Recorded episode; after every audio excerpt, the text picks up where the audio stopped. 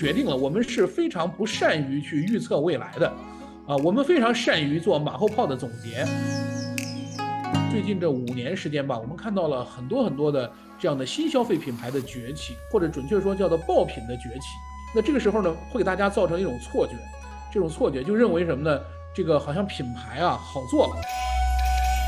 这个品牌最近大家也都经常会讨论啊，就是完美日记。嗯，那比如说你觉得完美日记它刚开始到现在，它基本功、基本盘、基本款出了什么问题呢？他给我讲了个故事，给我笑翻了。他说他去一个公司开会，是个新锐公司啊，做科技的，发现他们公司居然有同事喝雀巢速溶咖啡，他怒了，说我们公司怎么能够有雀巢速溶咖啡？超级细分是我们时代的主题。哦，超级细分，哎，这个词说的太好了。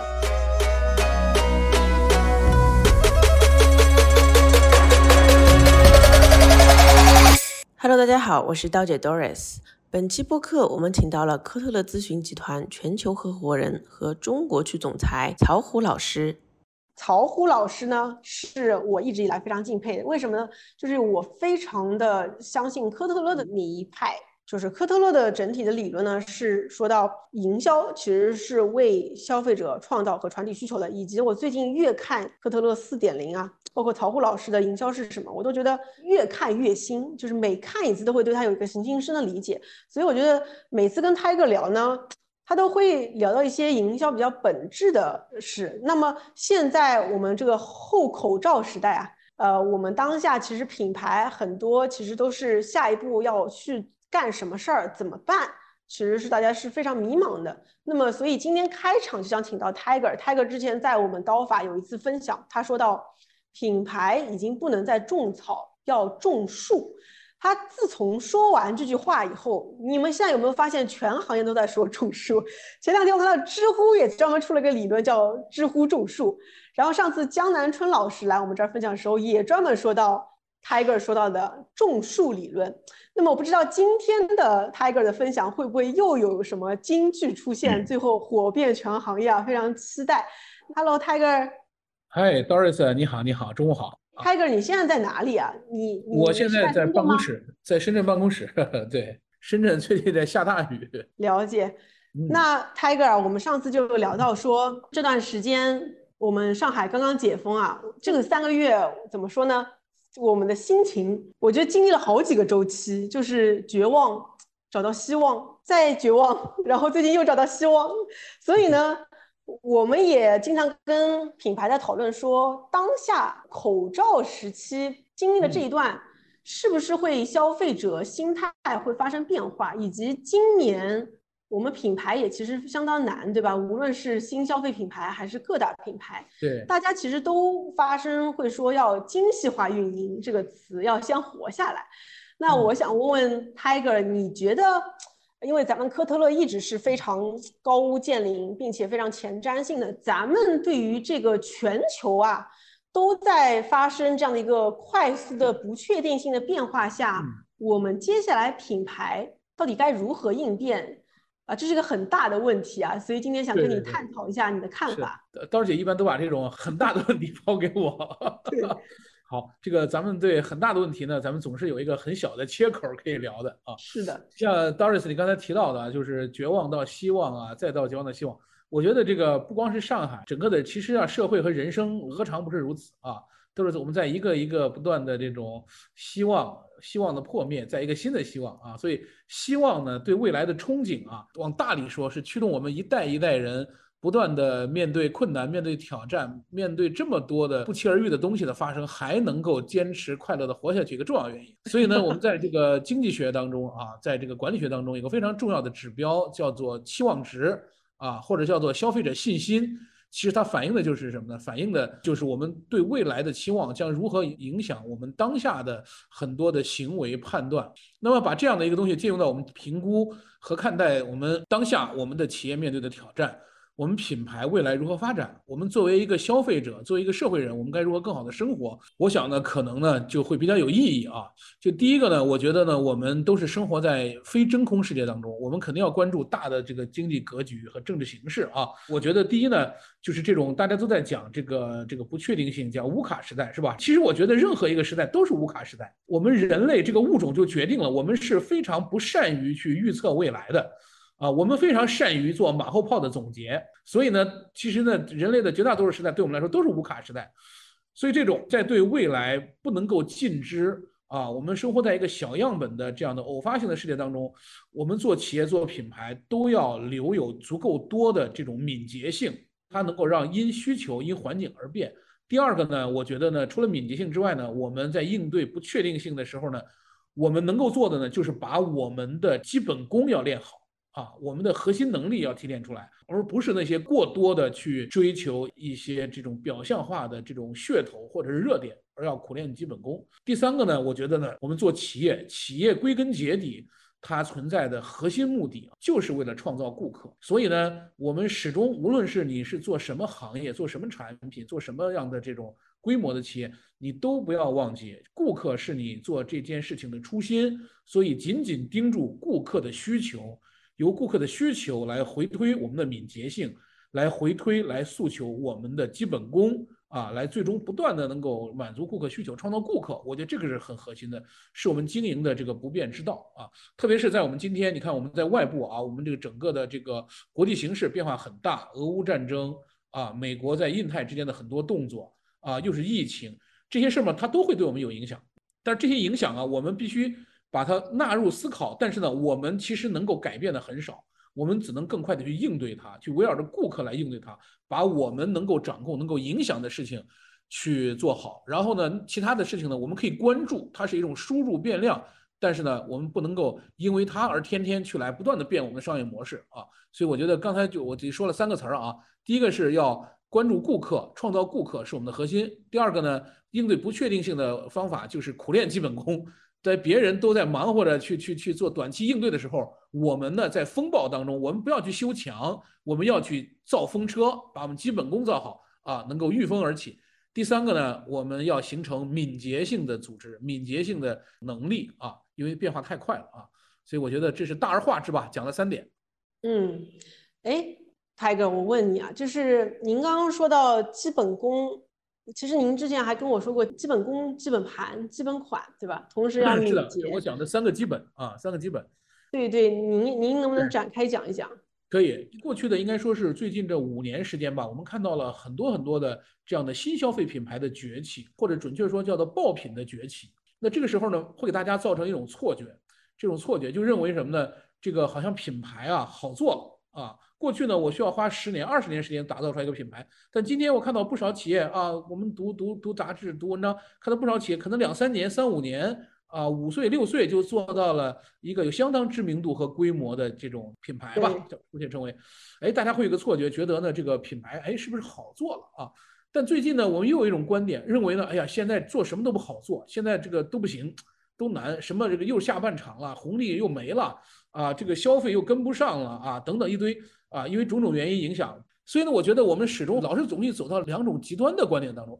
其实，我觉得任何能够跨越周期的企业，任何一个能够真正在行业在品类当中成为品牌的企业，他们其实呢都是具备共同点的。那这个共同点呢，我总结一下啊，他们有很多特征啊，我只是取其一瓢来总结一下，我叫做抓住一个核心，做好三个基本。一个核心是什么呢？要抓住我们的核心的这种顾客，三个基本是什么呢？第一就是做好基本盘，那你的基本盘就是你的我的核心市场，我的核心供应链，我的这个核心的主销产品，就是我要把这个做好。我的基本盘决定了我的这个什么呢？用我们同事王赛的他写的这个书《增长五线》里边的理论总结叫做什么呢？我的成长底线，啊，基本盘构成了我们企业持续发展的最基础的现金流，最核心的顾客连接和顾客的触点。啊，所以如果你的基本盘做不好，你的其他的事情呢就都不用谈。为什么呢？你会面临冲击啊，那些热点你也不用追逐，因为你没有基本的现金流去解决你长期饭票的问题。所以的这个基本盘呢，我觉得是非常非常重要。这个第二个呢，就是叫什么叫做基本功？什么叫基本功呢？基本功简单来说啊，对我们消费品企业来说，基本功就是从营销端来说是有两个，一个呢就是我们要如何去不断的去打造品牌。第二个呢，我们如何能够从单一的这种渠道突破和媒介运营，变成全域的渠道运营和全媒体的品牌塑造？所以我觉得品牌和这个渠道是我们的这种非常重要的基本功。因为呢，我们很多新消费企业往往它的起步是来自于抓住了机会，这个机会呢，很多时候是什么呢？是来自于媒介的变化、平台的变化，它抓住了所谓的红利以及品类的一些超级细分的细分品类，就是大品牌、成熟品牌没有注意到。或者顾不上，哎，他从这儿介入，然后通过不断的投放、不断的优化内容来迅速的起量了。所以可以说，很多新消费企业它不是新消费品牌，它没有到品牌，它更多是新消费爆款。它通过包装、通过这种内容运营、通过平台的这种规则的熟悉和集中的投放，形成了爆款。我觉得还没有到品牌阶段。所以呢，我们要真正成为品牌，就需要全渠道。需要真正的构建超出产品包装啊，长得好看啊，消费者愿意买你一次。但是真正对消费者有用、好吃好用，消费者才会反复购买你，才会融入消费者生活，才能成为改变和影响消费者的这种品牌。所以我觉得要苦练基本功。我们现在很多人的这个基本功还不够，都还是从单点突破，单一做的很棒。将来你要成为品牌，你必须是多点，甚至全链条你要突破。这个里边我再补充一下，刚才我说这个基本盘的时候忘说了，是什么呢？就是研发。因为最终在所有的竞争当中啊，你的真正的胜出，你的核心能力，其实归根结底都会落实到什么呢？你有比别人更加卓越的这个产品啊。那这个差异性来自于哪里？很多时候来自于研发啊，就对科技、对供应链的研发的重视啊，非常非常重要啊。刚才说基本盘的时候，我把它漏掉了啊，非常重要。因为无论是消费品还是食品领域，我们今天的供应链呢，都还远远没有到。你就可以完全代工，就不用管了，那是没有竞争力的。第三个呢，叫什么叫基本款啊？基本款非常简单，就是我们所说的战略大单品，就是我们的主销产品。我们要不遗余力的守住我们的基本款，它涵盖了我们的基本人群，涵盖了我们的核心价格带。啊，要守住它，因为它和刚才我说的基本盘里边的重要因素，我单独拿出来叫基本款。特别是在我们今天这个乌卡时代，我们的基本款是决定了我们的规模触达和渗透的这个前提性条件。所以呢，这就是基本盘、基本款和这个基本功这三个基本，会帮助我们能走得比较深、比较远。呃，Tiger，我觉得你这说的非常有意思啊。其实上次你跟我简单说过这个理论以后，我就一一直会回想。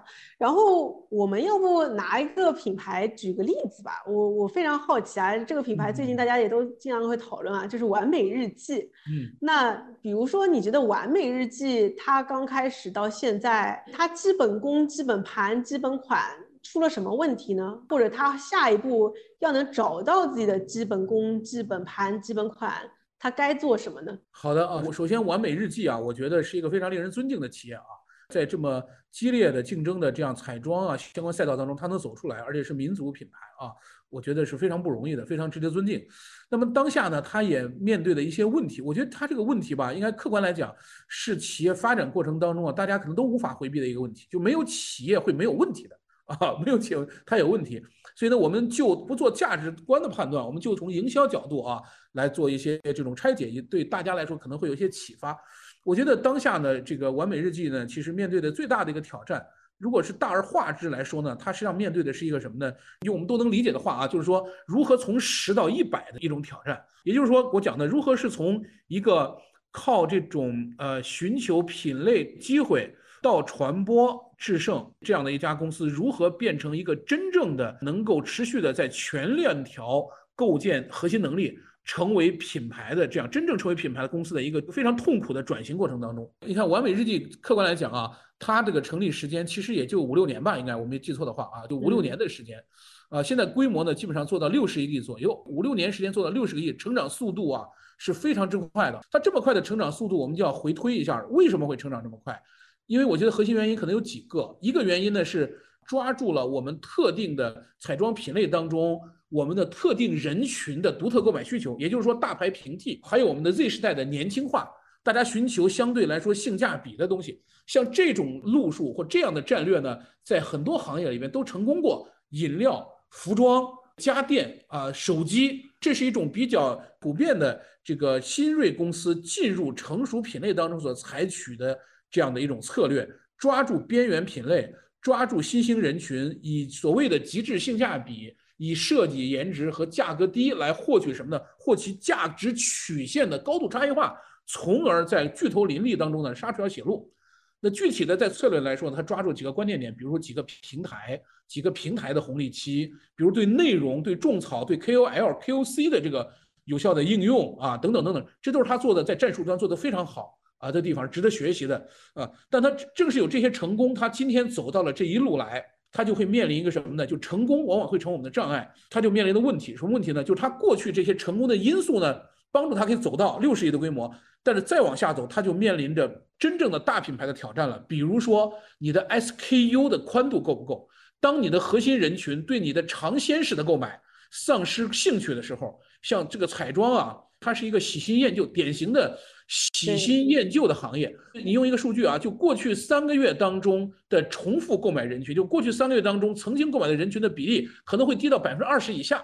那相应的，这在我们的这种麦片的包装食食品领域，这个比例可能高达百分之六十到八十。你会发现，这个品类当中天然它是喜新厌旧的，所以呢，这群人就高速流动。你如果没有新的产品，没有特别差异化的产品，你是无法留住他们的。所以这是一个天然的，就是我的顾客弄上来之后，我的流失率很高，我是个竹篮子打水，你的但是你的获客成本在不断高起，所以呢，你就会反映出来啊，就是我的顾客的整个的回报率在降低。另外呢，由于这样的定位，它很多在更加细分、更加垂直的竞争对手会来模仿它，会来在单点超越它，导致呢。它被流失了很多顾客，所以这是一个过流程。再有一个具体的问题在于什么呢？在于我们的 SKU 不够多，我们的 SKU 迭代速度不够快，甚至我们不能够进行一些高客单价的品类，比如说护肤品进行扩展的话呢，都会导致我们的获客成本、我们的前期的有效营销投资摊到每个顾客的回报当中会急速下降，会反映在它的财务报表当中啊，这是个很大的问题。我觉得这个问题出在什么呢？技术研发。产品迭代以及它的整个的 SKU 组合上出现了问题。另外，第二个问题呢，我觉得呢，完美日记到了这个规模呢，需要适度的来进行品牌延展，因为你势必啊要进入更多的品类当中。你纵观这个世界级的这样这种化妆品也好、护肤品也好的公司啊，那举例子吧，比如说欧莱雅是一家这个非常值得尊敬的公司啊。这个欧莱雅呢，我们很多很多年前啊和他们有一些合作。欧莱雅这家公司呢，现在销售收入呢，应该说是九几千亿吧，两千多亿，对吧？两千多亿的销售收入。但你知道这两千多亿销售收入啊，它分成了很多的品类、很多的品牌形成的。而且我们今天不要单独看欧莱雅有两千亿的收入，你要看它是怎么样从一个名不见经传的小公司做成两千亿收入的。它这个整个的这个过程、决策点这些坑，如何去回溯它，我觉得特别值得学习，特别值得这个我觉得像完美日记啊，咱们这样的公司去学习它。什么时候聚焦？什么时候破圈？什么时候我要开始多品类？什么时候多品牌？然后呢，我如何平衡我的顾客的总体钱包份额？我如何去有效的让我的多品种更多去占领顾客？如何去塑造超越也简单的颜值和噱头的这种深度的品牌互动？我的这个产品的研发管线啊，我的产品定义该如何能支撑我的品牌和顾客之间的承诺和互动？所以简单总结一下啊，我觉得完美日记呢，可能需要在几个方面把自己的基本功打扎实。第一呢，研发就是我们要有真正的的深度的对科技方面的投入。大家觉得像这个像护肤品呢，像彩妆啊，这个东西你感觉好像是不是代工就可以了？其实我告诉你，这是一个非常非常重要的科学。你这涉及到什么？这涉及到了化学科学，涉及到了我们的皮肤科学，涉及到了我们的氧化还原反应。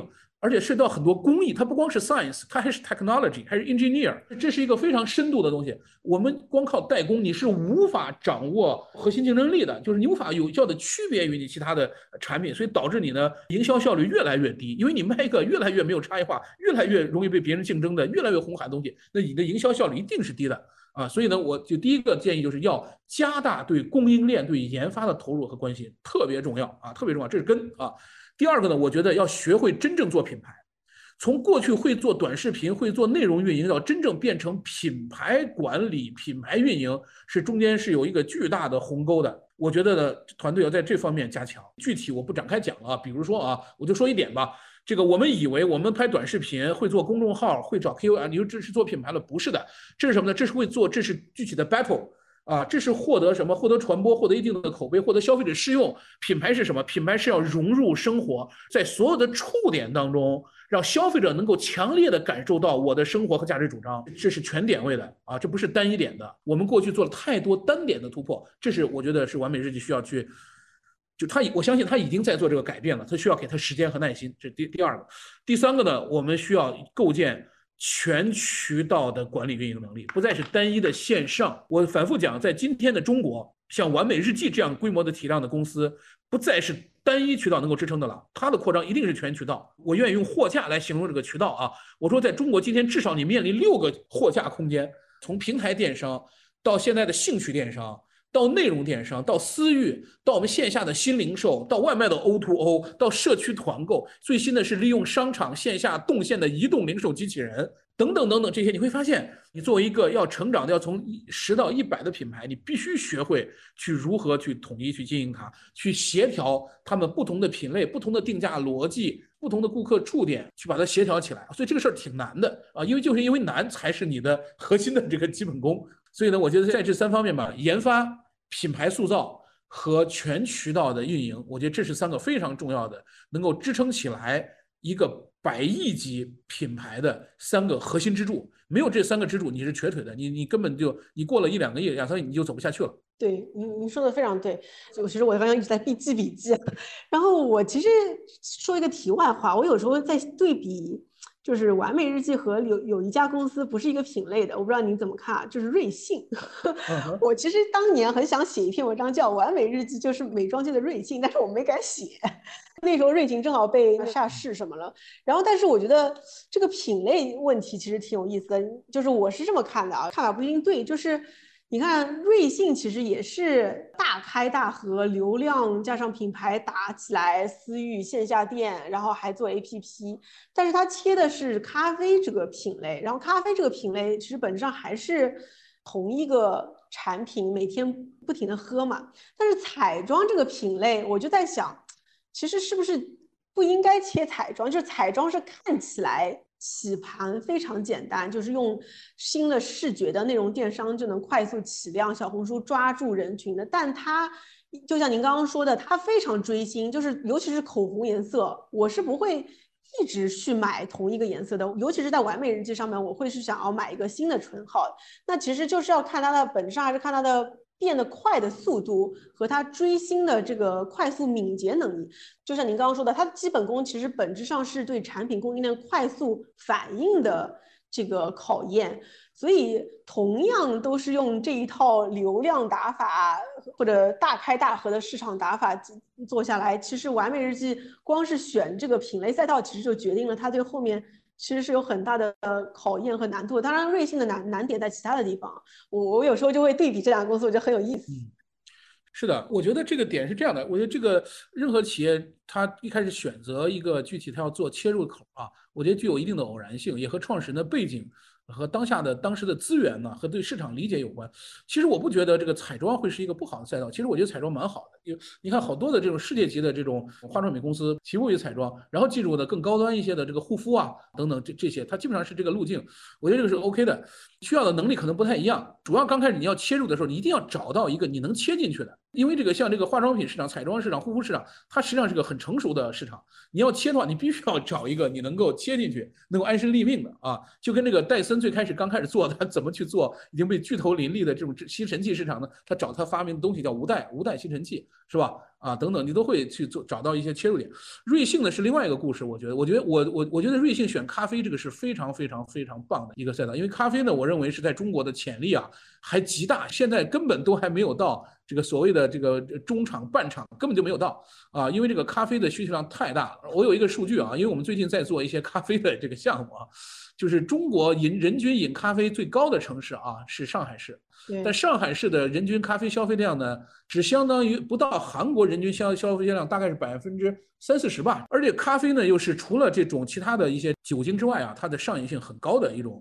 就是轻上瘾吧，这样一种产品，所以它的依从度很高。咖啡啊，它的饮用场景也很多，品类也很多啊。而且随着咖啡知识的深入，大家这个渗透率越来越高，平均胃占比会越来越高。胃占比啊，就这个产品在我们胃里边占比，所以这是非常好的赛道。像瑞幸那么去做呢？我觉得是是符合商业逻辑的，但是它有其他的问题。我觉得瑞幸起步其实用我另外一个视角就可以解释，瑞幸呢它的起步它是抓住了我们就是货架当中的一个独特的货架，它把咖啡这种外卖的方式啊去深度做。我觉得这是一个做的能做的很深，它避免了和星巴克和这些已经占据了很多线下物理空间的东西去直接竞争。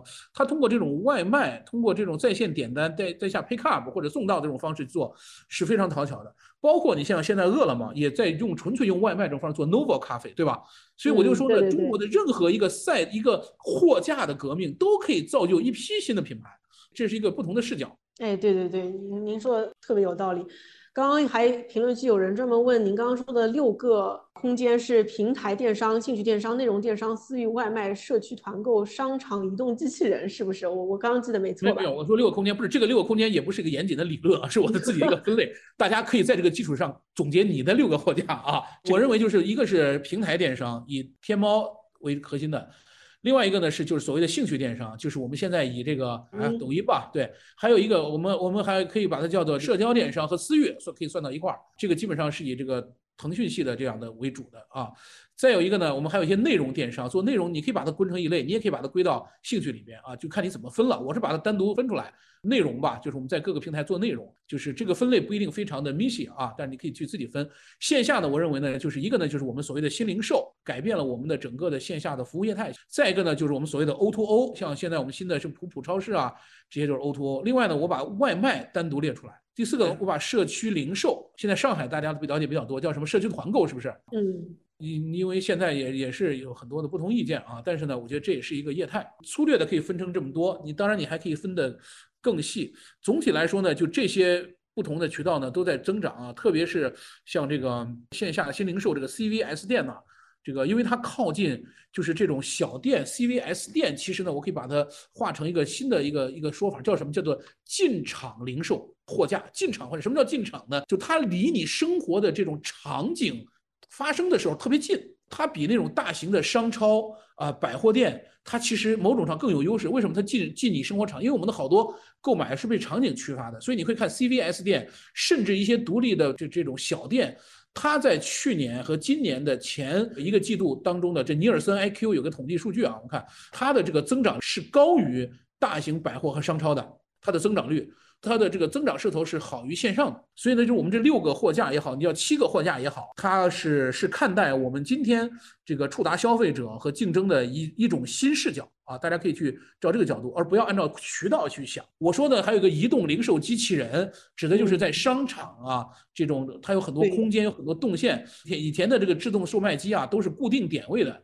现在有技术，有公司就能够做出自动移动的机器人，它也根据人流去把货直接就推在你面前售卖。啊，这个挺适合一些独特的新奇特的一些新产品上市。这个也是，就第一次。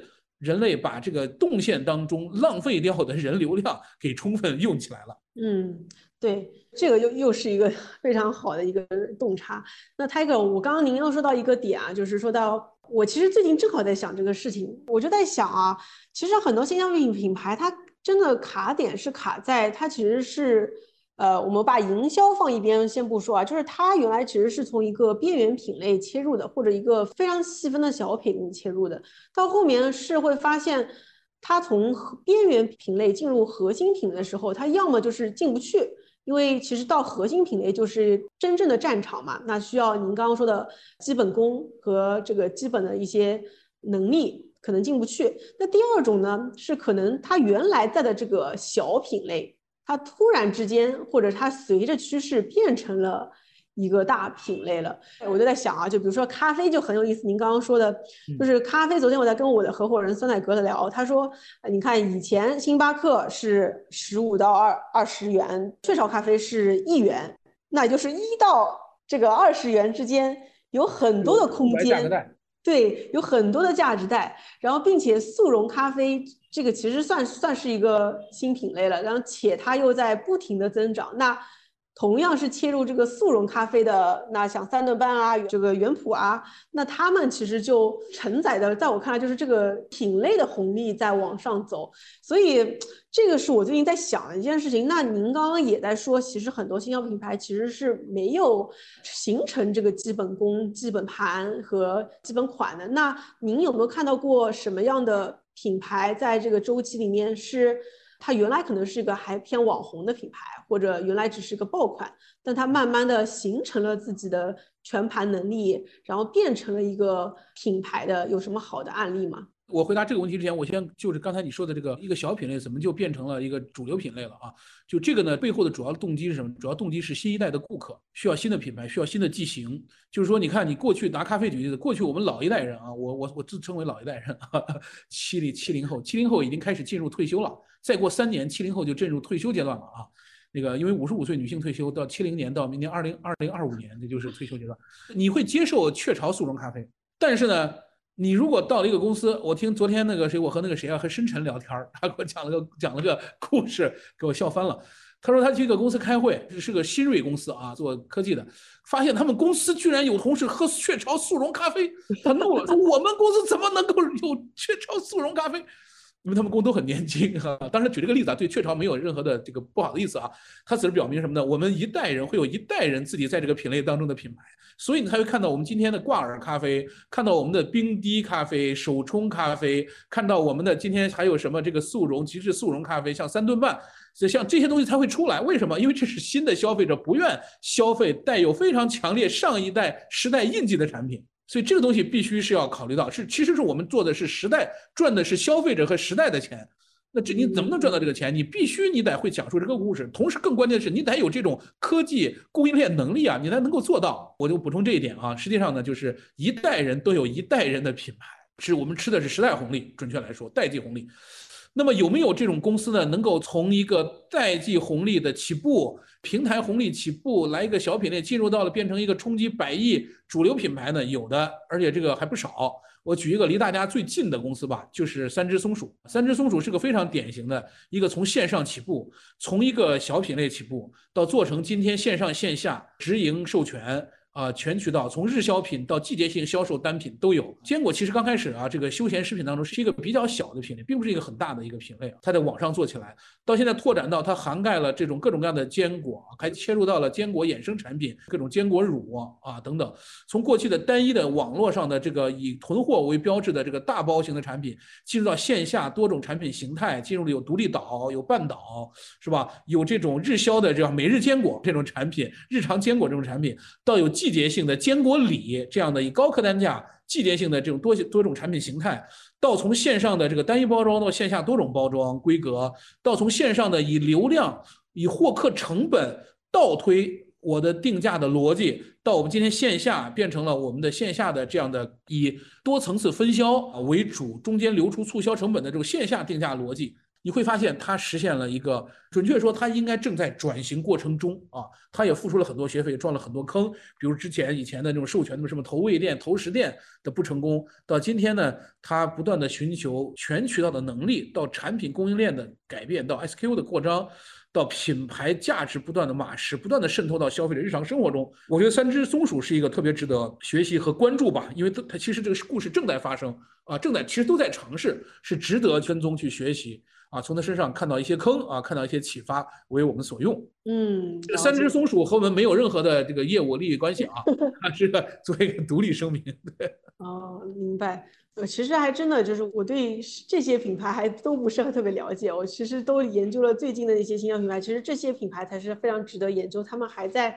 发生过程中，还在做这个转型的过程中。我觉得研究品牌可以分成这种三个阶段去看。第一个阶段，我们会看什么？我们看这种就所谓的新锐品牌吧，就是它实际上是做的是零到一的工作。新锐品牌这种品牌呢，它往往呢会是从某个平台、某个细分品类抓住某些点，比如说单一功能，比如说包装。即行，他会起步，这是一种。这个看他什么呢？学什么呢？学他如何在品类当中撕开一条裂口，他如何在资金很少的情况下找到非常精准的需求，如何对顾客的需求转化成产品的四批。以及它在哪一点打造的很极致，就是你是你是学的它的创新，学这些品牌的创新和脑洞大开和对深刻的顾客洞察，它会有很有启发的。第二个呢，我我把它叫做什么呢？叫做这种细分品类品牌，或者叫做区域强势品牌，其实都是一个意思。它要么在一个细分品类当中它是老大了，要么呢在一个区域当中呢它成为了强势品牌。你看，在我们的啤酒领域，在这些饮料领域。在食品领域，这种品牌其实蛮多的啊，蛮多。你看这个山楂饮啊，啤酒，我就不具体品牌名称了啊。第三类呢，我觉得叫叫做什么呢？再往上走就叫做全国性品牌。这些品牌呢，全国分销，老百姓大概都知道，而且呢，它的这是这种根据你的品类不同啊，它和你的这个复购的周期会比较短。啊，就这类的全国性品牌，可以大概分成这么三个，当然你还可以分得再细啊。我觉得就是新锐品牌看它创新，区域强势品牌或细分市场核心品牌看增长，看它如何是破圈的。全国性品牌看什么？看平衡与管理。因为全国性品牌，你就要平衡和管理了，你就不再是单一品牌、单一市场问题了，你这个就讲究特别讲究阵地战了，是它如何有效的去平衡品牌组合管理、多种渠道平衡。比如说，你如何去平衡你的不同品牌之间的目标市场、产品推出的节奏和品牌传播和预算分配？你如何去平衡你的线上和线下渠道之间的结构？你如何去平衡主销市场和辅销市场的结构？核心市场？核心城市和辅销市场城市怎么去下沉管理下沉？如果是你是做这种食品的啊，或者是做这种饮料的，你还要平衡我如何平衡我的多种不同的渠道之间，比如说我的餐饮渠道和我的非餐饮渠道，我的日常和我的夜场，我怎么去平衡？你在平衡之中，在多业态多模态当中，不丧失我的品牌聚焦，不冲淡我的品牌核心价值，这个极为重要，这是大品牌要干的事情。哦，我觉得这个说的也特别道理，我也记下来了。我感觉你就一边说，我一边在记笔记。我感觉我是个课代表。新锐品牌看如何创新，细分品牌看如何破圈，全国性品牌看如何平衡。细分品牌就看如何破圈，再加一个就如何渗透。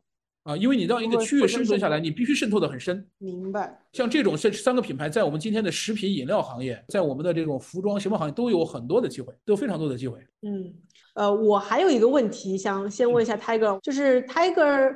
我们最近发了一篇文章，其实是关于说后口罩时代是不是说现在我们中国就会像日本当时一样迎来了第四消费时代的？那会不会是说大家都对开始消费降级了？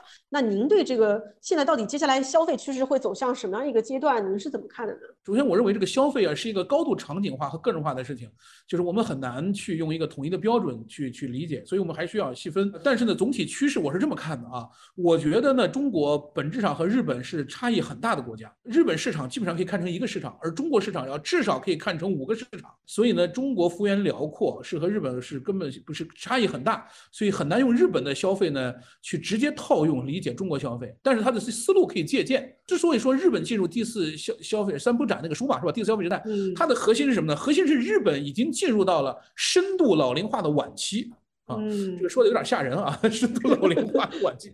对，意思就是日本的老龄化的深度很深，幅度很广，影响面冲击很大。日本社会已经为老龄化做了转型，它已经进入这个阶段了，所以才会出现低欲望时代。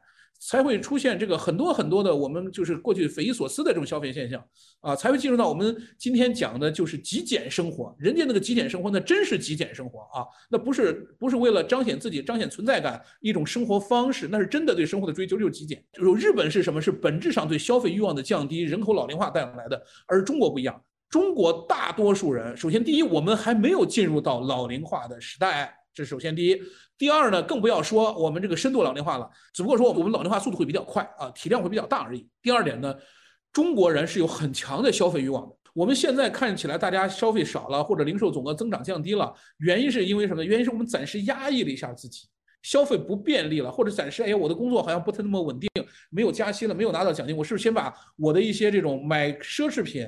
买高溢价产品的这个东西，我是不能稍微缓一缓？我滞后了，并不意味着不买，我滞后了，我仍旧有这个欲望，有这个渴望，有这个需求。所以呢，需求和欲望并没有降低，只是被不确定性的未来被现在暂时的现金流问题把它滞后了、推后了啊。所以我觉得呢，这是一个差异。第二个呢，我们中国的社会本质上来说和日本的差异在哪里呢？在于中国社会本质上是一个竞争性社会。我们中国老百姓，至少我接触的啊，我们这一二三线城市啊，我们对生活的幸福、快乐、自信。自我认同的来源来自于哪里呢？来自于对外界事物的成功和比较。嗯，别人表扬我们了，我们穿的比别人好，我们绩效比别人高啊，我们长得比别人帅啊，我们的学学校比别人排名要靠前，体重比别人轻，腱子肉比别人多，就这些事儿呢，都会让我们很开心很快乐。所以呢，就是我们中国本质上来说是一个由外在因素而评价自己而形成的一种竞争性社会。那这种竞争性社会，它有好有好有坏啊。它的好处是什么呢？好处是让让每个人都拼命的奋斗，都积极向上，都把时间看作一种资本，叫做时间就是金钱。所以时间是我们的一种生产资料，是用来挣生活的，用来成功的。所以社会会呈现出什么呢？积极向上，奋斗。整个中国社会弥漫了一种 fear of missing out，就是这波财富浪潮，千万别把我落下了。你看，咱们今天中午大家都不吃饭，都来听刀姐的分享，这就是一种 非常害怕错过错过炒股，对，千万别错过，千万别错过，fear of missing out，这都是一种积极向上的竞争心态，这是好的一面。差的一面是什么呢？差的一面是让我们每个人都会焦虑，让我们每个人都会在人生当中，你一定会有很失望、很失落、很自卑的时候。因为什么？因为只要是竞争，你不可能六边形战士，没有人是六边形战士，都会比别人强，他一定会有问题的。所以呢，我们需要什么呢？就是在中国的这个社会当中，消费我觉得不会终止，不会进入到无欲望时代。我们欲望很强，但是呢，消费我认为更准确的表述，消费会分层，具体说会分到两个层面。第一就是趋优消费和趋低消费的并存。那些生活的基础用品，我们会趋低消费，追求性价比；那些表达我们、展示我们、带来我们人生地位和幸福感的产品，对我们很重要的产品，带有情感的产品，我们叫领带型产品，会趋优。我们愿意拿更多的溢价购买更高质量的产品，因为它对我们太重要了，它代表了我们一种幸福感社会的道具。我们的成功啊，我们的优越感，我们的竞争取胜，你要通过物化的东西来展示啊，否则人们怎么知道我成功呢？是吧？怎么知道我是不和别人不一样呢？我是我们班里排名前五的，我怎么知道呢？以前可以发小红花，今天呢，我们就可以买各种各样不一样的产品来展示我。我可以喝生椰乳咖啡，是吧？展示我和别人 喝的不一样。这是一个，就趋优消费和趋低消费会并存，在基础款我们趋低，在这个我们深爱的影响我们地位和幸福感的我们会趋优。第二个呢，我们会不断的追求产品基础功能之外，追求什么？追求直达内心的这种共鸣的产品。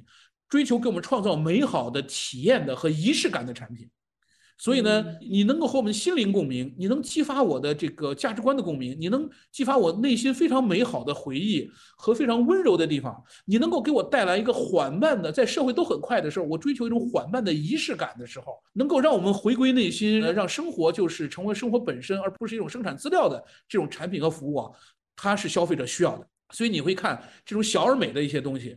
啊，这些很有仪式感的东西，它会起来。我不举具体品牌名字了，这有一堆这样的，它都是走的小而美啊，做的还很好。所以我觉得中国的消费应该说是两极分化，回归内心。